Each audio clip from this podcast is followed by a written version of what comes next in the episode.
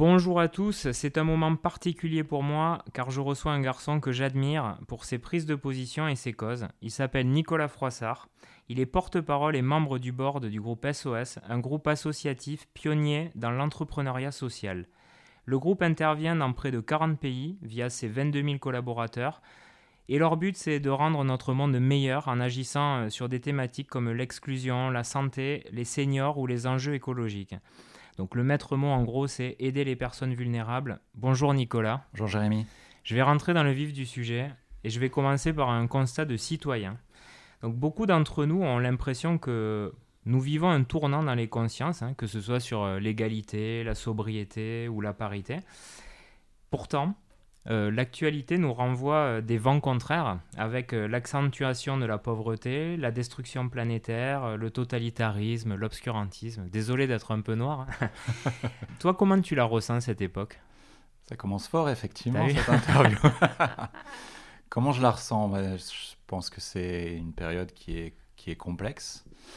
On, on, aimerait bien y voir plus clair, effectivement, et moi, face à tout ça, effectivement, ton, ton, constat, il est, il est vrai et il est effectivement euh, pas forcément très, très gai. Moi, j'ai tendance, parce que effectivement, quand on parle au niveau du citoyen, de l'individu, euh, on n'a évidemment pas les réponses à, à, tout. Et donc, moi, j'ai tendance à, à, repartir justement du, du citoyen. Et euh, c'est Gandhi, je crois, qui disait Sois le, le, changement que tu veux voir dans le monde. Donc, incarne ce changement que tu aimerais voir autour de toi. Et c'est un peu moi ce qui, ce qui guide ce que je peux faire au quotidien. C'est-à-dire, je voilà, pas les réponses à tout. Euh, euh, lutter contre le réchauffement climatique de façon globale et internationale, on voit à quel point c'est compliqué, y compris pour ceux qui font partie des, des instances internationales. Mais pour euh, aider nos, nos, représentants, ou les contraindre peut-être aussi, euh, je crois que ça part pas mal du citoyen. Donc euh, moi, c'est un peu mon, sujet. Comment moi, déjà, à titre euh, personnel, je peux ben, incarner ce monde que, dans lequel j'aimerais vivre, c'est-à-dire plus solidaire, plus, plus respectueux de son, son environnement, plus respectueux de l'humain. les deux sont, sont, très liés de toute façon. voilà, donc c'est comment on peut incarner ça au quotidien et peut-être une fois qu'on est euh, à l'aise avec ça, euh, voir comment on peut peut-être convaincre d'autres personnes aussi d'aller dans cette, euh, dans cette direction. Alors on reparlera bien sûr de tout ça, hein, mais on va partir sur un sujet un peu plus léger et faire un bond dans le passé. J'adore parler de l'enfance des invités parce que c'est toujours structurant pour comprendre la trajectoire. Alors, le petit Nicolas, il était comment? Le petit Nicolas, euh, il bougeait euh, beaucoup puisque euh, mes parents déménageaient assez, régulièrement. Ma mère travaillait pas, mais mon père était employé de banque. et tous les deux ans environ, il, changeait de, de région. il était muté ailleurs. Et donc, et donc le petit Nicolas est fils unique. Et du coup, obligé sans doute à chaque fois de, retisser euh, du lien, de recréer du lien, de se faire des nouveaux potes. Euh, et, voilà, et je pense que c'est sans doute euh, quelque chose qui, pour moi, a été assez, assez structurant, assez difficile et à la fois à vivre parfois et aussi sans doute utile parce que je pense que du coup j'ai sans doute une capacité d'adaptation assez importante et puis et puis cette volonté quand même de, de, créer du lien et peut-être une recherche aussi quelque part de stabilité par rapport à, à une situation que j'ai sans doute vécue comme étant instable avec cette, cette obligation de, de, repartir à zéro à chaque fois. On n'avait pas les réseaux sociaux en plus. Ah hein. On perdait ses amis, euh, on s'écrivait des lettres et puis à un moment donné, euh, les lettres, euh, on finit par ne plus, ne plus les écrire. Et, et, voilà, les temps ont changé. Je pense que c'est peut-être plus facile. Les réseaux sociaux les nouvelles technologies ont plein de défauts, mais elles ont quand même aussi cette, euh, cette, euh, cette qualité de, permettre sans doute de garder le lien qui était plus difficile de, garder à l'époque. Euh, quand on te posait la, la sacro-sainte question, tu veux faire quoi plus tard? Est-ce que pour toi c'était déjà clair? Non, c'était pas clair. Je suis passé peut-être par beaucoup de, choses très, très clichés chez les petits garçons, euh, pompiers, euh, ce genre de pilote d'avion peut-être aussi. Donc, mais j'avais pas de, choses vraiment euh, très, très claires. C'est venu un peu après, parce que j'ai fait du, droit. Et donc, au moment où j'ai commencé à faire du droit, c'était à Rouen et, et avec certains camarades de classe ou de bande d'université, on allait voir des procès parfois au tribunal de, de, Rouen et notamment en cour d'assises, puisque la justice française est, est, une justice publique. Et donc, euh, bah, j'invite euh, toutes celles et tous ceux qui nous écoutent aussi à aller voir. C'est extraordinaire hein, de voir se rendre la, justice. Et, euh, bah, les, procès en, en assises, c'est forcément très impressionnant. Donc, c'est vrai qu'à un, moment, je m'étais projeté, je me voyais sans doute avocat en droit pénal. C'est quelque chose qui, qui m'intéressait et, qui me plaisait. Et puis et puis en, je sais plus, en deuxième et troisième année de droit, donc à Rouen, euh, et c'est un comble, c'est ma prof de droit pénal que j'étais allé voir à la fin d'un cours en lui disant voilà, je vais être avocat en droit pénal, qu'est-ce que vous en pensez? Qui me casse mon truc, quoi. qui me dit mais n'importe quoi, avocat en droit pénal, ça nourrit pas son homme, super expression, un peu datée, hein et un peu genrée. Euh, on dirait autre chose aujourd'hui, mais en tout cas, peu importe, cette expression, euh, au-delà de cette expression, c'était effectivement euh, une façon de me dire que ce que je voulais faire n'avait aucun sens. Et j'étais sans doute assez influençable à l'époque, et puis je ne connaissais pas ce milieu, j'avais pas de, membres de ma famille ou, ou, de, de, parents d'amis qui auraient pu me dire, mais si, si, tu vas voir, accroche-toi, fais ça, si c'est ça que tu as envie de faire, fais-le. Et donc j'ai changé euh, complètement de. J'étais un peu paumé après ça, et puis. Euh, et puis, euh, et puis mon orientation en droit après n'a pas été, a pas été conforme à ce, que, à ce que je voulais faire. Alors justement, comment tu construis ton parcours d'orientation? Est-ce que tu as... alors là, tu disais, bon, il y a eu un déclic sur les cours d'assises, etc. Est-ce que tu as eu d'autres déclics, des gens qui t'ont accompagné pour arriver à ce que tu fais aujourd'hui? Non, très peu. C'est vraiment c'est des, coups de chance, en fait, je dirais. Je me rappelle notamment à l'université de, Rouen, un jour, euh, je ne sais plus en quelle année c'était, mais euh, j'arrive un peu en retard et en fait, euh, je ne sais pas qui, mais avait distribué des, guides d'orientation. En fait, il y avait une pile, en fait, de, guides d'orientation pour la cinquième année, maîtrise, et puis après, cinquième année, DEA ou DESS notamment. Et donc, il y avait, il y avait plein de guides de, pour, pour, trouver sa spécialisation euh, en droit et au-delà. Et en fait, j'étais arrivé en retard et il en restait plus qu'un. Donc, euh, je prends le dernier. Le hasard. Ouais, je prends le dernier. Et ce, ce, ce, petit, ce petit livre, ce petit bouquin, ce petit guide est resté dans mon placard d'abord à Rouen et puis après à Paris, puisque euh, finalement, pour ma cinquième année, je suis arrivé à Paris. Et, en fait, j'ai déterré ce petit guide à la fin de ma cinquième année, justement en droit. Donc, c'était un droit, un, DESS, on disait à l'époque, donc une cinquième année en tout cas de, droit des assurances et de la responsabilité. Et il y a plein de gens qui adorent, moi c'était pas mon truc. Alors la chose intéressante c'était quand même que j'ai découvert le monde de l'entreprise à cette occasion, parce que c'est assez rare euh, dans le, droit, mais c'était une cinquième année de droit en alternance. Ah ouais Ouais. J'étais 15 jours à l'époque, ça s'appelait les Assurances Générales de France, les AGF, donc une des boîtes qui a fusionné qui s'est fait euh, croquer par d'autres, et 15 jours à la fac. Et en tout cas, oui, ça m'a permis de découvrir le monde de l'entreprise, qui est toujours intéressant et ce qui arrive malheureusement souvent tard dans ce type d'études. Euh, mais en tout cas, j'étais pas, j'étais pas bien dans ce que je faisais. Et à, à, la fin de cette cinquième année, je déterre donc ce, du fond de mon placard ce petit guide. Et je regarde, je me dis, bon, le droit, c'est super. Enfin, j'ai trouvé ça vraiment intéressant hein, d'apprendre le droit. Je trouve que c'est un raisonnement, ça apprend un raisonnement, ça, ça apprend à structurer sa pensée d'une façon qui est vraiment euh, passionnante, euh, hyper riche. Mais voilà, j'avais sans doute envie de faire autre chose à l'époque euh, et, j'avais toujours eu envie de faire de la sociologie, mais là aussi, on m'avait toujours dit, mais la socio, c'est complètement bouché, mais qu'est-ce que tu vas faire avec ça? Il n'y a pas d'emploi. Il n'y a pas d'emploi. Ce qui n'est pas forcément complètement faux, mais après, il faut creuser un peu. Et là, je tombe sur un truc qui est, donc cinquième année, cinquième année là aussi, plus théorique, ça s'appelait les DEA, DEA de sociologie des organisations.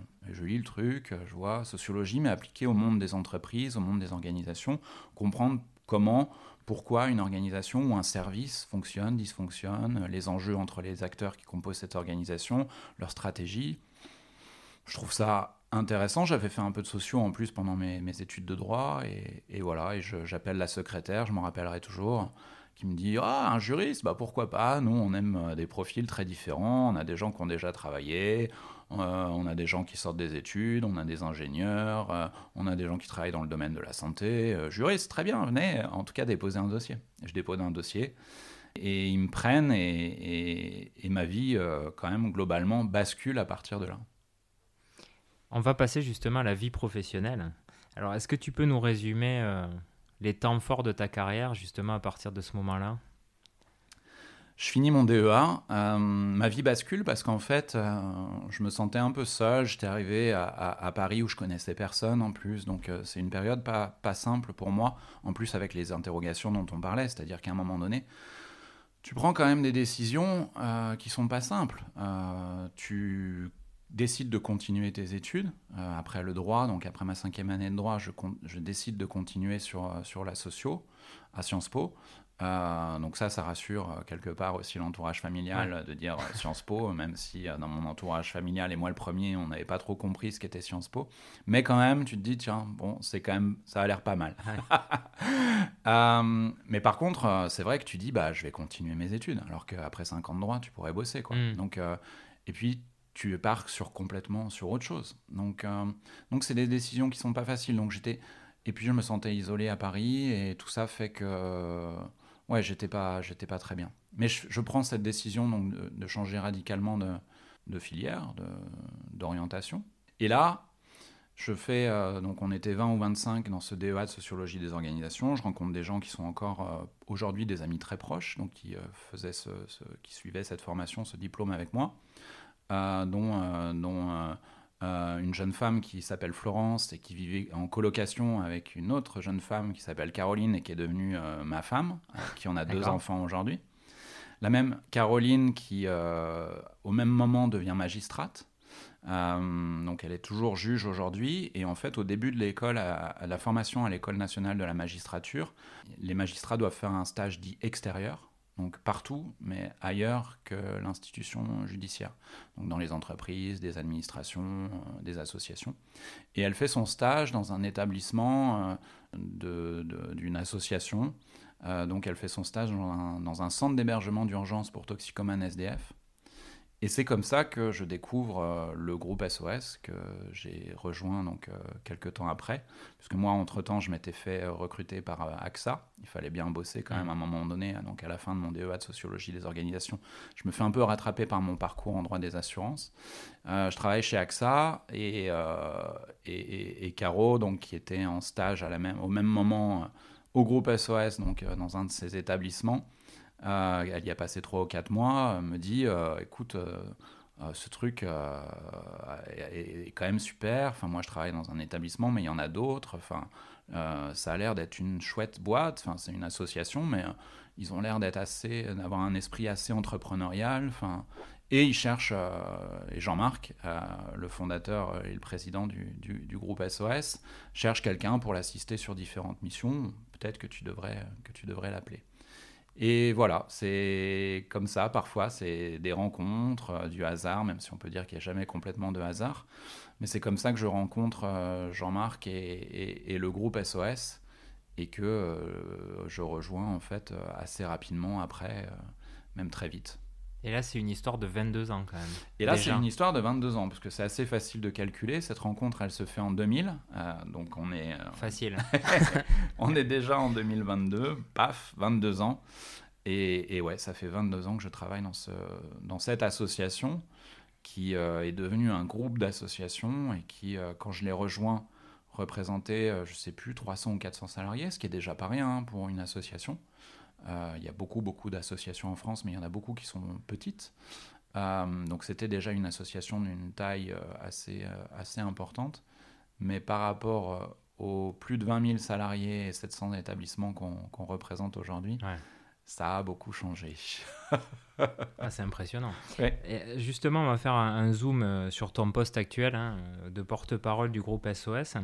Est-ce que tu peux euh, nous décrire ton métier et ce que tu fais euh, dans tes journées Ouais. Bah, déjà, j'ai fait plein de choses parce que c'est vrai qu'on a, on a beau être dans le secteur associatif. quand j'y suis arrivé, c'était un peu l'esprit start-up. Donc, tout le monde faisait plein de choses. Enfin, voilà, il y avait plein de trucs à organiser. Il y avait un développement fort. On y reviendra plus tard, mais il y avait plein de choses à faire. Donc moi, j'ai fait j'ai travaillé beaucoup sur la communication, sur l'organisation aussi du groupe, sur euh, j'ai fait des RH à un moment donné, euh, des ressources humaines, j'ai travaillé sur les systèmes d'information même, ce qui n'était vraiment pas ma formation au départ. Et puis tout, au fur et à mesure, c'est structuré, c'est professionnalisé. Et donc on s'est euh, chacun après recentré sur des choses qui correspondaient mieux à, à, nos compétences ou en tout cas à ce qu'on avait envie de faire. Et donc moi aujourd'hui, effectivement, je suis le, porte-parole du groupe, et puis j'en suis un de ses dirigeants, et donc, euh, donc on, dit membre du directoire. Et les membres du directoire du groupe SOS euh, sont les dirigeants au quotidien. Après, on est, on est associatif, donc on a aussi au-dessus de nous euh, des, membres actifs et, un conseil d'administration pour l'ensemble du groupe. Euh, mais qui délègue pas mal de prérogatives euh, pour le quotidien euh, au, directoire, donc aux dirigeants dont je fais partie. En général, on a plusieurs casquettes. Une casquette plutôt sectorielle, donc moi, j'accompagne le développement du secteur culture. comment créer des nouveaux modèles d'établissements culturels qui vont avoir pour objectif de proposer une culture de qualité, mais aussi accessible au plus grand nombre. Ça, c'est vraiment quelque chose qui est important pour, pour le groupe SOS et puis une casquette plus transversale qui est en lien avec les territoires et qui consiste à voir dans quelle mesure on peut aider nos établissements à travailler ensemble, à euh, inventer des nouvelles solutions ou simplement parfois partager euh, euh, des ressources. voilà, il y, a plein de choses à faire et, on s'est aperçu, on travaille beaucoup de matière sectorielle puisque on, gère des hôpitaux, des EHPAD, des crèches, euh, des équipements culturels. On fait pas mal de choses sur la transition écologique. Donc, c'est des choses qui sont quand même assez spécifiques. Donc, euh, chacun doit travailler vraiment de façon assez, assez concrète euh, et spécifique sur son métier. Mais ce qui est super, c'est d'avoir cette diversité et cette richesse et, comment on peut faire des choses ensemble. Moi, je prends souvent cet exemple-là. C'est parce qu'on a des personnes qui travaillent sur la question de la petite enfance, donc qui travaillent dans des crèches et des personnes qui travaillent sur la question du handicap. On a un, pôle important euh, de structure euh, de soins et d'accompagnement de personnes en situation de handicap. Et c'est parce que ces deux publics, ces deux catégories professionnelles se sont parlé, euh, se sont rencontrés, qu'en fait on a inventé, qu'elles ont inventé des crèches qui accueillent des enfants en situation de handicap avec des crèches avec des enfants qui ne sont pas en situation de handicap. On voit quand on y réfléchit comme ça à quel point c'est du bon sens, euh, mais c'est parce qu'à un moment donné, il y a des professionnels qui se sont dit c'est trop cloisonné, il faut décloisonner. Et en France, c'est pas toujours facile, donc il a, a, fallu que ces personnes se battent. C'est bien aussi d'avoir le groupe SOS derrière, parce qu'aujourd'hui, on est une organisation qui pèse, qui euh, a une légitimité auprès des pouvoirs publics, et il faut ça parfois pour, euh, pour changer les mentalités, pour changer les réglementations.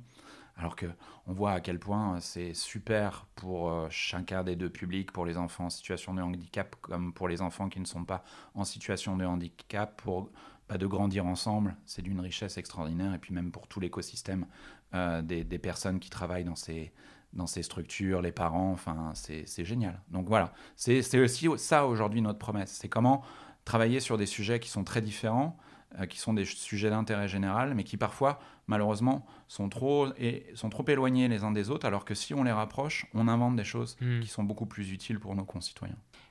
Je t'avoue que j'ai été un peu surpris parce que euh, pour moi, euh, voilà, le monde non lucratif, c'était beaucoup de bénévolat. Et pourtant, euh, quand je regarde régulièrement, tu postes des, bah, annonces hein, de jobs sur LinkedIn.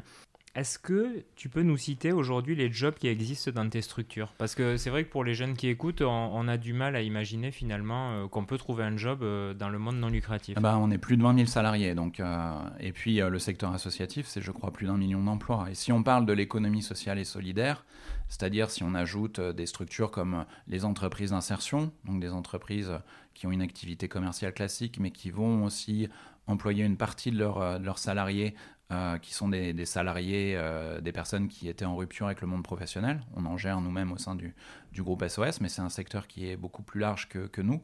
Euh, si on rajoute les coopératives, qui sont des structures aussi assez originales, c'est-à-dire c'est des entreprises dans lesquelles les, les, salariés ou même les clients parfois sont sociétaires, donc ils participent aux grandes décisions. Donc voilà, c'est ça qui est compliqué, c'est que c'est un mouvement, l'économie sociale et solidaire, dans lequel on va retrouver beaucoup de choses, mais, qui se distingue assez du modèle dominant capitaliste, en tout cas lucratif, sans limitation de la lucrativité, euh, sans réflexion sur l'impact social, sur l'impact environnemental. Alors soyons clairs, je pense que toutes les entreprises vont devoir y aller, Aujourd'hui, ce n'est pas encore tout à fait le cas. Mais en tout cas, on a ce secteur de l'économie sociale et solidaire que maintenant on, appelle aussi de plus en plus les entreprises à impact. Mais voilà, c'est quand même 10% de, de l'emploi en France. Euh, donc il faut, il faut regarder, il faut creuser, parce que ce n'est pas toujours euh, évident de, de savoir ce qu'il y a derrière ce secteur. En tout cas, pour ce qui concerne le groupe SOS, si on veut parler du secteur associatif de façon plus large, où là, pour le coup, il y a une lucrativité qui est absente, c'est-à-dire qu'on n'a pas d'actionnaire dans le secteur associatif. C'est ça qui est quand même hyper intéressant. Vous n'avez pas quelqu'un à la fin de l'année qui va vous dire je veux tant euh, de tes résultats, de tes bénéfices pour les verser à des actionnaires. Hmm. Euh, c'est extrêmement euh, intéressant de travailler dans des structures comme celle-ci parce que tu peux vraiment te, te concentrer sur, sur ce que tu as à faire sans, sans, diversion. Et nous, ce qu'on a à faire, c'est de s'occuper euh, c'est une grande partie de nos activités, c'est de prendre en charge des personnes, euh, et notamment des personnes vulnérables, des personnes en situation de handicap, des personnes âgées. Donc nous, on a beaucoup d'emplois qui sont des emplois de terrain, les fameuses premières lignes, donc euh, des soignants, médecins, infirmiers, aides-soignants. on a beaucoup de travailleurs sociaux. Donc c'est des métiers passionnants il y a des formations euh, plus, plus ou moins longues en, fonction du, métier qu'on choisit. Nous, on se bat beaucoup parce que ça fait partie des métiers sur lesquels il faut, faut continuer à, revaloriser. Euh, c'est-à-dire, euh, un des combats du groupe SOS, c'est de faire en sorte que ces personnes soient mieux rémunérées et de faire aussi en sorte que la société reconnaisse davantage leurs mérites, qui sont énormes. On l'a vu avec la crise sanitaire, avec, avec le confinement. Mais de façon générale, effectivement, euh, les gens ne réalisent pas à quel point ces professionnels sont engagés et à quel point notre société euh, exploserait s'ils n'étaient pas là. Parce que c'est euh, la santé, c'est l'accompagnement du grand âge, c'est l'accompagnement des personnes en situation de handicap. Ça représente un, nombre de bénéficiaires et de salariés qui est, qui est colossal la question de la petite enfance, mais dans le secteur associatif, il y a aussi le sport, les éducateurs sportifs. Donc voilà, c'est des métiers qui sont en tout cas qui sont pas toujours évidents, qui sont pas toujours faciles. Mais ce que je peux dire, parce que je suis souvent sur le terrain et j'en ai profité euh, de l'été où c'était parfois un peu plus calme pour me rendre sur, sur place et échanger avec nos, équipes, c'est que c'est des salariés qui sont pas là par hasard et qui ont toujours le sourire. C'est pas toujours évident, mais il y a toujours un optimisme, une détermination. Et voilà, et on y reviendra sans doute, mais ça, ça fait partie aussi des choses que j'essaie de porter, c'est que quand on s'engage pour la société, pour les autres, euh, pour l'environnement aussi aujourd'hui, eh ben, on est bien dans ces baskets. Et voilà, et à chaque fois que je croise des salariés du groupe SOS ou, ou des gens qui travaillent dans, dans ce secteur de l'économie sociale et solidaire, c'est rare que je vois pas euh, de la bonne humeur, euh, de, de l'envie, la flamme. la flamme, ouais. Mm. Et, et, et, encore une fois, c'est pas facile tous les jours. Après, dans le secteur associatif, nous, on fait très attention à ça au groupe SOS, mais on sait que parfois le secteur associatif, il y a des gens aussi qui peuvent être en, burn-out parce que tu t'engages tellement qu'à un moment donné, émotionnellement, émotionnellement, mm. enfin, il y a beaucoup d'affect. Et puis c'est vrai que euh, comme tu as l'impression de, travailler sur une cause qui te dépasse, euh, et à un moment donné, tu n'as plus de limite, quoi. Et donc tu peux travailler tout le temps. Enfin, donc voilà, une organisation comme le groupe SOS qui a cette taille aussi et, et, cette structuration qui est la nôtre fait qu'on est, vigilant à ça, mais c'est vrai qu'il y a des associations parfois dans lesquelles les, gens vont, trop loin. Donc je ne dis pas que c'est un secteur dans lequel euh, les choses sont, sont parfaites. Euh, il y a plein de choses sur lesquelles euh, on peut encore collectivement s'améliorer, mais en tout cas à une époque où parfois on parle beaucoup de quête de sens, eh ben, je crois que les gens qui travaillent chez nous n'ont pas ce, ce type de problème. De manière très pragmatique, euh, si je suis jeune et, j'ai envie de rejoindre euh, euh, le groupe SOS, est-ce que je peux pousser la porte et, avoir accès à des formations qui m'amèneront à ces métiers-là ou est-ce qu'il faut quand même que j'ai eu des formations auparavant? Moi, ce que je dis là-dessus, c'est pas d'angélisme, c'est-à-dire qu'une organisation, quelle qu'elle soit, quand elle recrute, elle attend des compétences. Donc il n'y a pas le choix, il faut se former sur un métier. Euh, après, on, a le droit dans une vie, et c'est de plus en plus fréquent, de faire différents métiers. Et nous, au sein de notre organisation, on a même des gens, on a des gens qui ont fait différents métiers, qui ont évolué, qui ont pris des fonctions de responsabilité, mais qui ont parfois même changé, se sont formés en cours de carrière pour évoluer et faire complètement autre, autre chose. Mais la base, en tout cas, quand on sort des études, euh, en tout cas quand on a envie de rejoindre le monde professionnel, c'est, je pense, de, d'avoir de, s'être formé sur un métier. Alors, c'est la période un peu avant, en aval, qui est en, amont, qui est intéressante. C'est, euh, c'est de, de, se dire comment je choisis bien mon métier. Moi, là, j'ai tendance à dire qu'il faut multiplier les, les, stages, euh, pourquoi pas le bénévolat? Quand on veut rejoindre le secteur associatif mm. ou, l'économie sociale et solidaire, ça peut être un, plus d'avoir fait du bénévolat. Alors pas faire du bénévolat pour faire du bénévolat, mais parce que aussi ça peut correspondre à une cause qui nous plaît. Et on apprend plein de choses. On apprend plein de choses quand on fait du bénévolat, y compris dans, pour son futur métier. Parce mm. que euh, être bénévole, ça veut dire quand même parfois avoir euh, des responsabilités plus ou moins importantes, mais on vous quand même, on, confie des choses à des, à des bénévoles mm. et on vous forme parfois, on vous apprend des choses aussi, donc tout ça. Et puis c'est un engagement, c'est une responsabilité. Enfin tout ça peut être extrêmement utile pour sa, sa carrière après.